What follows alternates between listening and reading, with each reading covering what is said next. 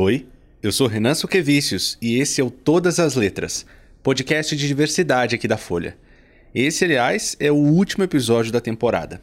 Para marcar esse encerramento, vai ter um programa especial com plateia. Vai ser uma oportunidade da gente se ver frente a frente e trocar ideias. Eu te espero aqui no auditório da Folha, em São Paulo, no dia 3 de outubro, uma quinta-feira.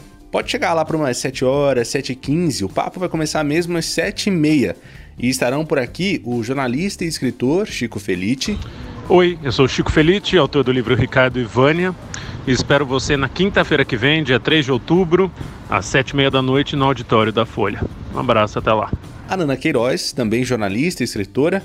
Oi, aqui é a escritora Nana Queiroz, autora de Eu Travesti e Presos que Menstruam e espero você na quinta, dia 3 de outubro, no auditório da Folha, na gravação do podcast Todas as Letras com Plateia. Até lá! E claro, né, queridos, que a Luísa Marilac, youtuber, escritora e ativista, também vem. Meus amores, aqui que vos fala é Luísa Marilac, tem um convite para te fazer, hein? Dia 3 de outubro, eu espero você no auditório da Folha. Vamos gravar um podcast. É assim que fala, gente, podcast. Conto com a sua presença. Beijo! Se você achar que tá ruim, fala que eu faço outro, tá? A gente vai falar sobre a cobertura da imprensa, sobre pautas LGBTs, sobre livro, sobre podcast e o que mais pintar. Você vem? Para se inscrever, para participar aqui da plateia, é só acessar o nosso site eventos.folha.ol.com.br. Vai ser o primeiro evento que vai aparecer assim que você abrir a página. E é só se inscrever por lá, é de graça, e aí você tem o seu passaporte confirmado para participar aqui de todas as letras. E claro, se você não estiver em São Paulo ou não puder vir no dia, a gente vai disponibilizar o programa. Vai ser um décimo episódio, um bônus para você. Bom, vamos ao tema de hoje, desse último Todas as Letras? Você deve ter visto essa brincadeirinha que eu fiz aí no título, né? Eu vou falar nesse último episódio sobre as letras Q, I e A. Mas eu vou mudar a ordem e começar pela letra I.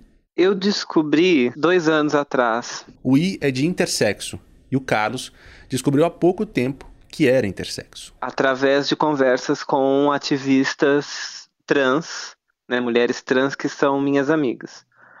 E eu comecei a falar, né, sobre a minha vivência com operações na região genital, na região é, dos órgãos reprodutores, na infância e pré-adolescência. Foram três operações no total: uma na primeira infância, depois aos seis anos e aos 12 anos de idade. E aí elas começaram a me falar que isso poderia ser intersexualidade e não só operações para algum fim urinário, como eu achava.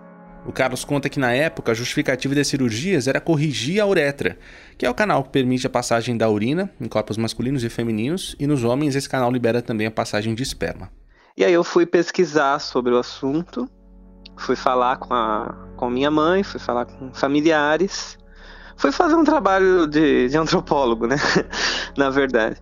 E, e aí eu acabei descobrindo isso, né? Que é, tinha um, um fator estético e um fator sexual nas minhas operações, e não só um fator de, de construção da uretra, como eu pensava. Né? Foi dessa, dessa forma que eu descobri. E teve outros procedimentos que foram sendo feitos menores, né? E aí eu não sei precisar quantos. No, a primeira cirurgia basicamente foi para trazer o, os testículos que estavam internalizados né, para fora e para a construção de glande né, peniana, que nasceu sem. É, e a, a uretra também é, foi construída nesse momento. Então foi uma construção geral aí na primeira infância. Na, aos seis anos, você ter, eu tive um, uma outra operação para é, corrigir a uretra. Né? Então é, se colocou sondas, enfim, para que para que a estética peniana fosse é, colocada é, de forma padronizada. Né? e aos 12 anos foi uma, uma cirurgia que não, não estava nos planos médicos, porque é, a uretra se fechou, né? Então teve que abri-la novamente. Então, ao todo, foram essas três cirurgias. Outros procedimentos foram feitos, principalmente aos 12, porque como ela foi se fechando, eles tentaram não operar de novo. Né?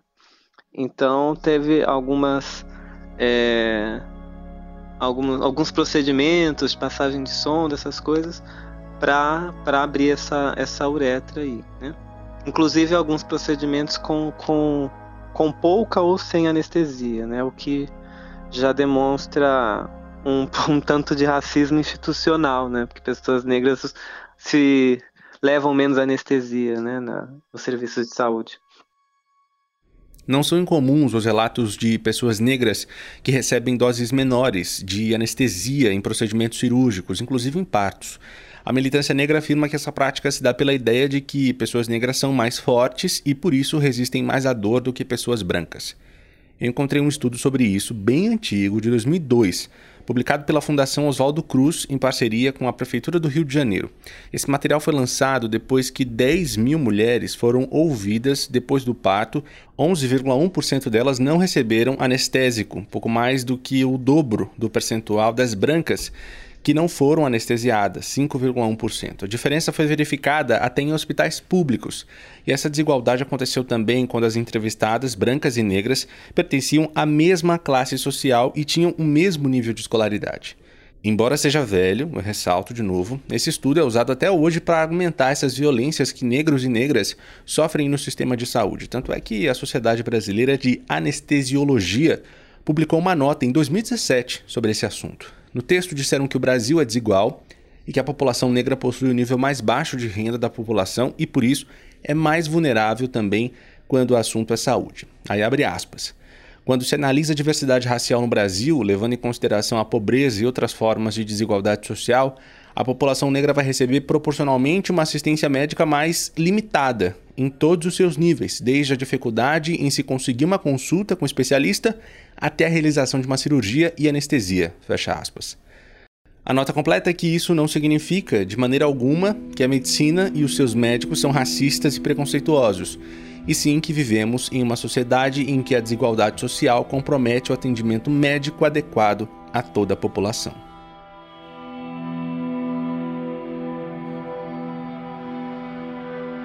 É uma experiência bem bem triste, né, na verdade, de bastante dor física.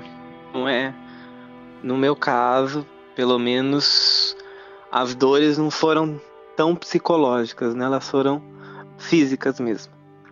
Então tem uma lembrança de bastante dor. É bastante incômodo, né? Com pontos, com, com curativos, é, com com um pênis sendo construído mesmo, né? E então isso isso vai reverberar em traumas, né? De, de dores físicas mesmo. Então, é, até hoje eu, eu não eu precisava colocar um aparelho no, na, nos dentes, né? E eu me neguei a fazer isso por conta dessa memória, né? Da dor que, que me é sensível. Para mim e para minha família também, né? Era explicado o seguinte, olha, existe uma desordem é, no trato urinário e uma desordem na, no campo testicular, né, lá na, na, na região testicular, e que precisa ser corrigida. Foi corrigida na, na, na infância, só que agora, aos 12 anos, é, ainda tem um resquício dessa anomalia que eles chamavam. Né? E então era só, só fazer, né? não tinha, não era aberta a, a questões não. E não era uma discussão, não era uma discussão, era algo a se fazer e pronto. E e eu, assim, né, não estava urinando. Então, eu queria só me livrar daquilo, né? E então foi, foi feito isso, né? É, os procedimentos na saúde pública também são é, poucos dados à autonomia né, das pessoas, então você é contido, você é amarrado nas macas, enfim, você é, é submetido às, às, aos procedimentos, sobretudo quando você é menor e seus pais autorizam isso, né? E, mas também não, não há como pedir muita. É, culpabilizar tanto a família, porque também você tinha pouquíssima orientação há 20, há 20 10 anos atrás, né? Que hoje já se tem pouca, né? Imagina é, passados esses anos, né? Eu só fui é, elaborar isso 10 anos depois, né? Mais de 10 anos depois. Embora se lembrasse da rotina nos hospitais, o Carlos falava pouco das operações. Então, eu tinha comentado com pessoas que não entendiam muito do, do assunto, né? Então, eu, e eu comentava muito superficialmente, né? Porque eu, era algo que também me envergonhava. Porque imagina, é, para as pessoas negras no país, é, principalmente para os homens negros, para os gays negros, há uma, há uma cobrança social de que a gente tenha boa performance sexual, né? E eu tinha sido enquadrado na, no, na caixinha de homem, homem negro. Tive várias questões na adolescência com dúvidas sobre meu gênero, de eu até é, me questionar se eu ia ser travesti, se eu não ia ser. Não me encontrei nisso. E então tudo, toda essa essa parte né, da, das cirurgias e tal era algo muito sensível para eu comentar com as pessoas. E então eu comentava superficialmente. Né? Falava, olha, é, fiz uma cirurgia para é, para uretra e tal e pronto não, não me aprofundava nisso. Comecei a me aprofundar mesmo de dois anos, é, de dois anos atrás para cá, né? E aí também fui apresentado à Associação Brasileira de Intersexo, comecei a, a, a me inteirar do assunto, né?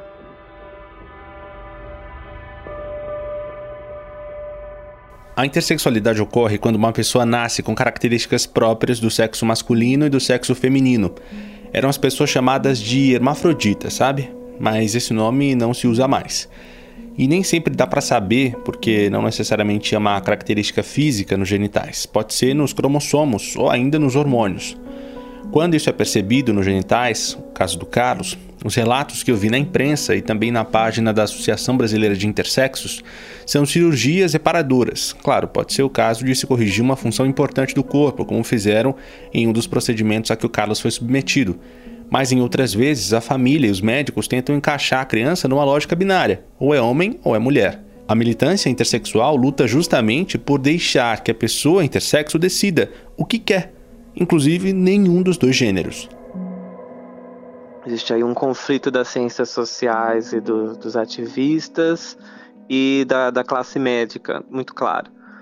Porque a classe médica defende a normalização dos corpos, compulsoriamente.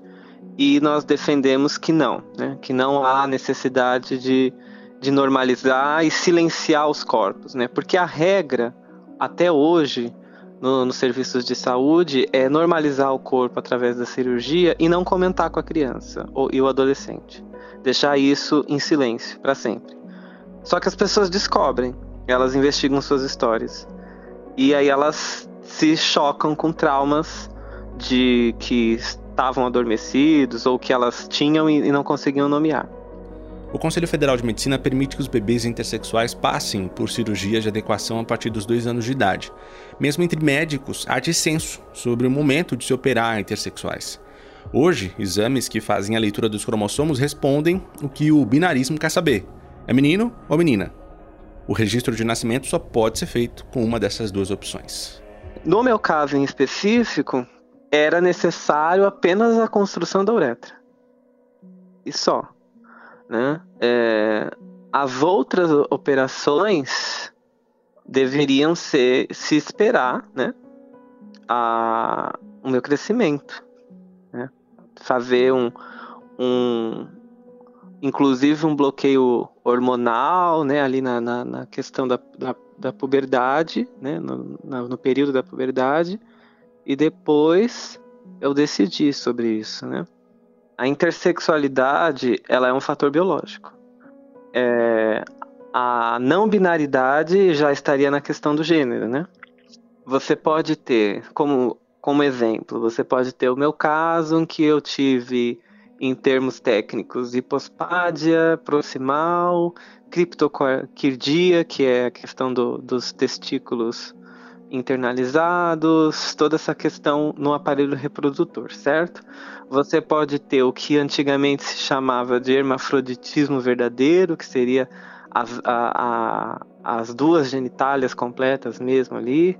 É, você pode ter uma pessoa com uma única genitália e internamente ela ter os órgãos que seriam atribuídos para o outro gênero, né? Então, se teve um, teve um caso na Índia que uma, um rapaz começou a sangrar pelo pênis e ele estava menstruando, ele tinha um útero. É uma outra outra condição, né? E aí algumas sociedades conseguem verificar isso, outras não, né? principalmente as sociedades que não têm terceiro sexo, em geral elas, elas se chocam mais com isso, né? E, mas também pode ser uma questão puramente hormonal também.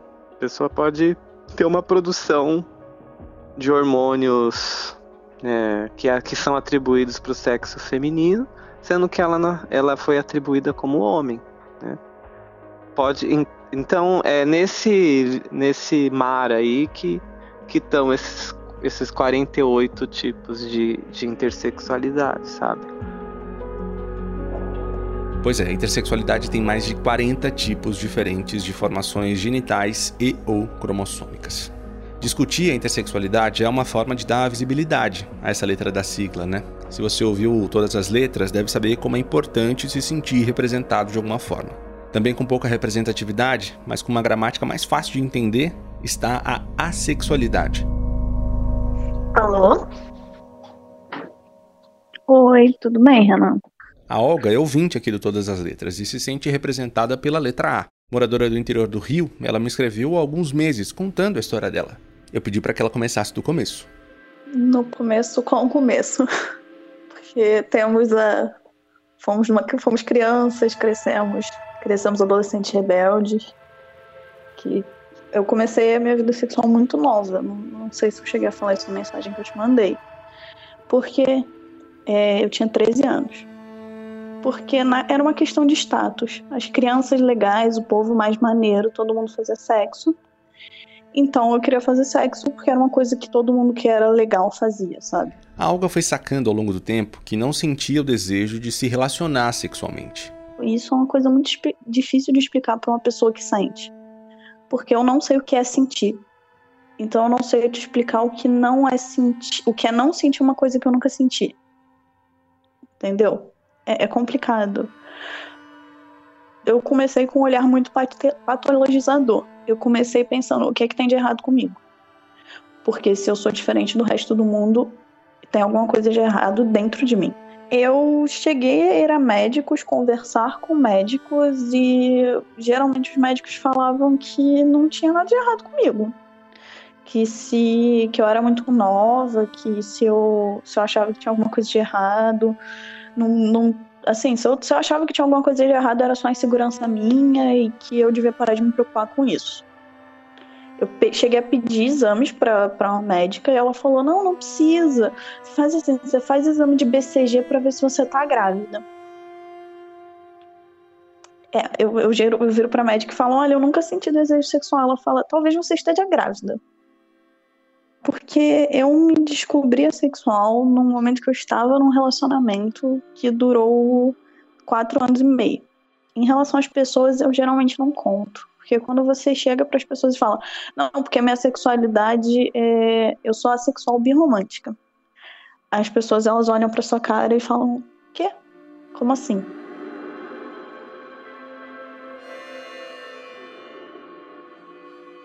Isso significa que a Olga sente atração afetiva por ambos os sexos, mas não atração sexual. Dentro da assexualidade existem muitas possibilidades. Por exemplo, há pessoas que não vão fazer sexo em hipótese alguma e pessoas que podem, numa relação afetiva, fazer sexo. Eu geralmente, quando eu sou questionado, eu falo que eu não sou hétero ou que eu sou bi. E quando alguém me pede, assim, me pede para eu explicar minha sexualidade a fundo, eu explico, eu sou disposta. Mas porque a sexualidade é um negócio que as pessoas não entendem. É curioso que essa fala da Olga é parecida com a fala da Isa, do primeiro episódio aqui do Todas as Letras, tá lembrado? Ela se assumiu para a família como um homem gay aos 16 anos. Só depois se afirmou como uma mulher trans. E a minha família inteira questionou que não, que era uma questão de gênero. Eu venho de uma família extremamente tradicional, evangélica, protestante. Então, esse questionamento já me fez, eles sabem do que se trata. Eu já sabia do que se tratava, mas eu tinha muito medo de assumir isso. Porque a, a, minha referência de trans naquela época, trans e travestis, era que essas pessoas seriam, viveriam como prostitutas, ou subempregos para poderem sobreviver. E aí quando eu soube que a minha família já sabia né, disso, acho que eu fui assumindo uma. fui experimentando mais e fui indo para uma, uma androginia, assim. Ao chegar ao ponto das pessoas começarem a não saber o que, que eu era, né? Questão de, de binarismo, né? Homem ou mulher. As primeiras letras da sigla, L, G e B, por terem uma certa representação na arte, na cultura, na política e nas ruas mesmo, são mais fáceis de serem compreendidas do que as outras. Claro, existe preconceito sim, mas isso mostra que representatividade importa, facilita diálogos e visibiliza as pessoas. Então, eu vou te falar que eu pessoalmente eu nunca conheci uma pessoa que me falasse eu sou assexual. Às vezes a pessoa é e não se descobriu ou não fala sobre isso. Mas eu nunca conversei pessoalmente com uma pessoa que fosse assexual. Eu conheço uma irmã de uma amiga minha. Eu conheço pessoas que são demissexuais, porém uma pessoa que se, se identifique como assexual estrita eu nunca conheci. E essa questão da representatividade na mídia é muito complicada, porque existem personagens que existem, são rumorizados.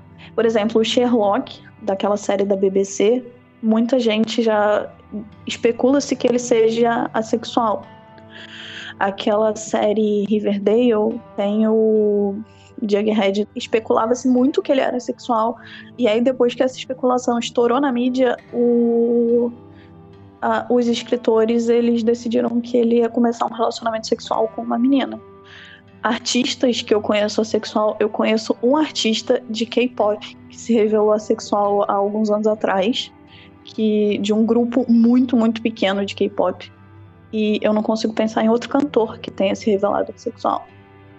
Então, assim, representatividade na mídia é muito pouca e geralmente só quando você vai numa mídia bem específica, que são canais, podcasts, coisas que tratam de sexualidade.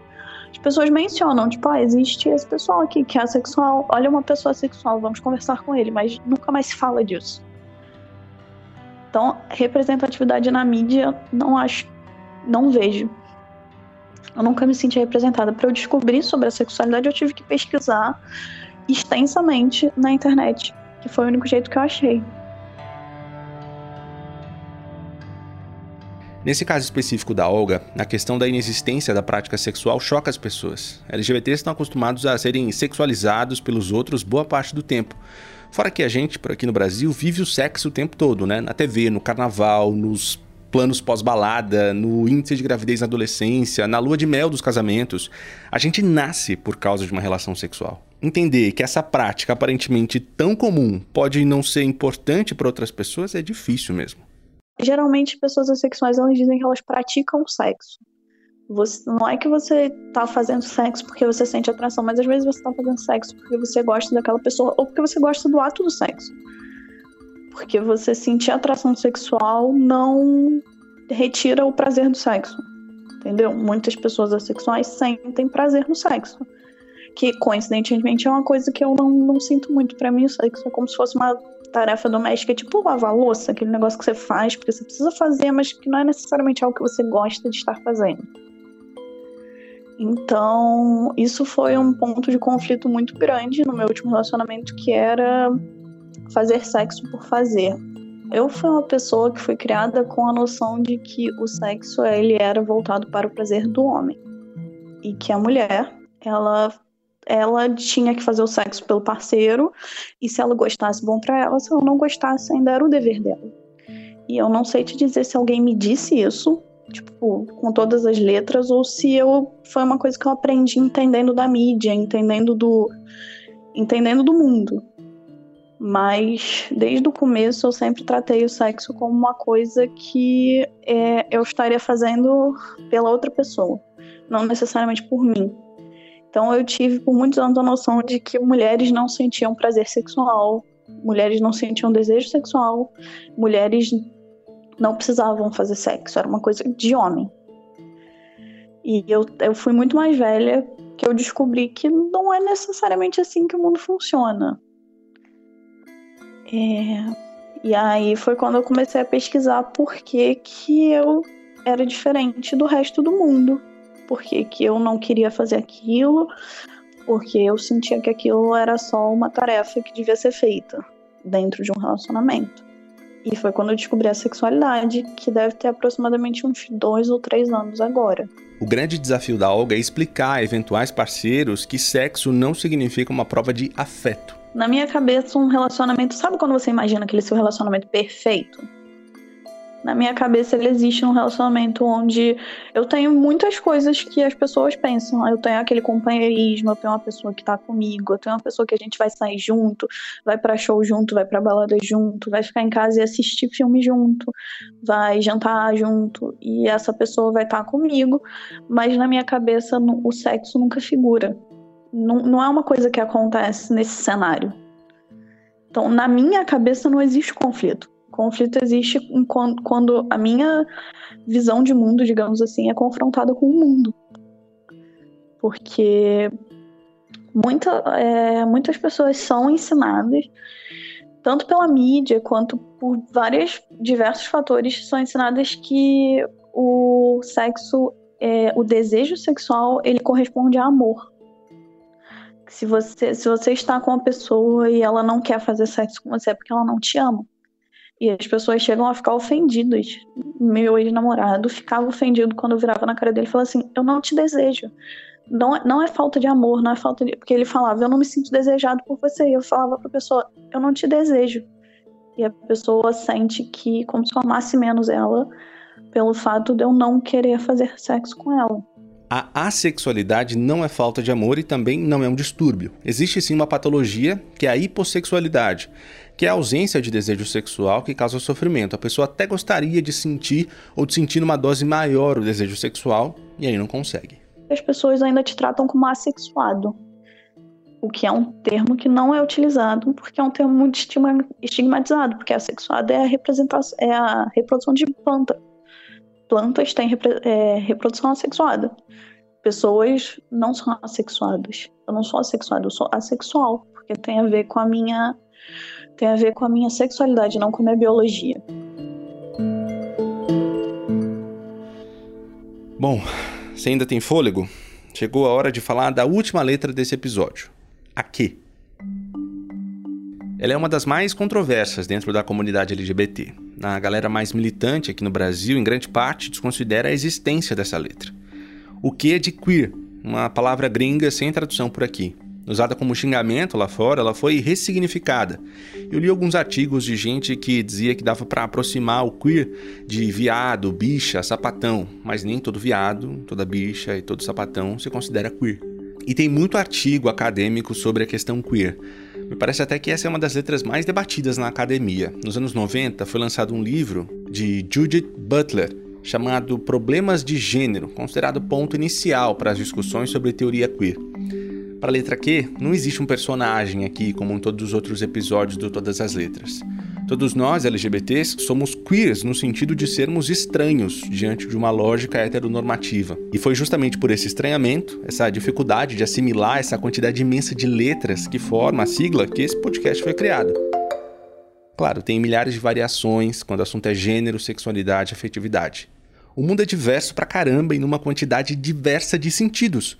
Tem gente alta, tem gente baixa, tem gente com menos pelo, gente com mais pelo, gente loira, gente morena, gente ruiva, gente tímida, gente extrovertida, gente legal, gente chata e como canta Caetano Veloso, gente é para brilhar. Gente olha pro céu, gente quer saber o o Todas as Letras, nesses nove episódios, funcionou como um álbum de fotos da comunidade LGBT, vai. Isso agora, em 2019. Mas esse álbum nunca vai estar completo e vai envelhecer. Você pode até recorrer a um dos episódios aqui depois para tentar entender de novo como é que vive alguém com gênero, ou uma sexualidade, ou uma afetividade diferente da sua. Mas o item mais importante desse álbum é o respeito. A gente respeita o que a gente conhece e aqui você conheceu todas as letras. Um abraço para você, obrigado pela jornada, até uma próxima. Gente é pra brilhar, não pra morrer de fome. Gente deste planeta do céu de anil.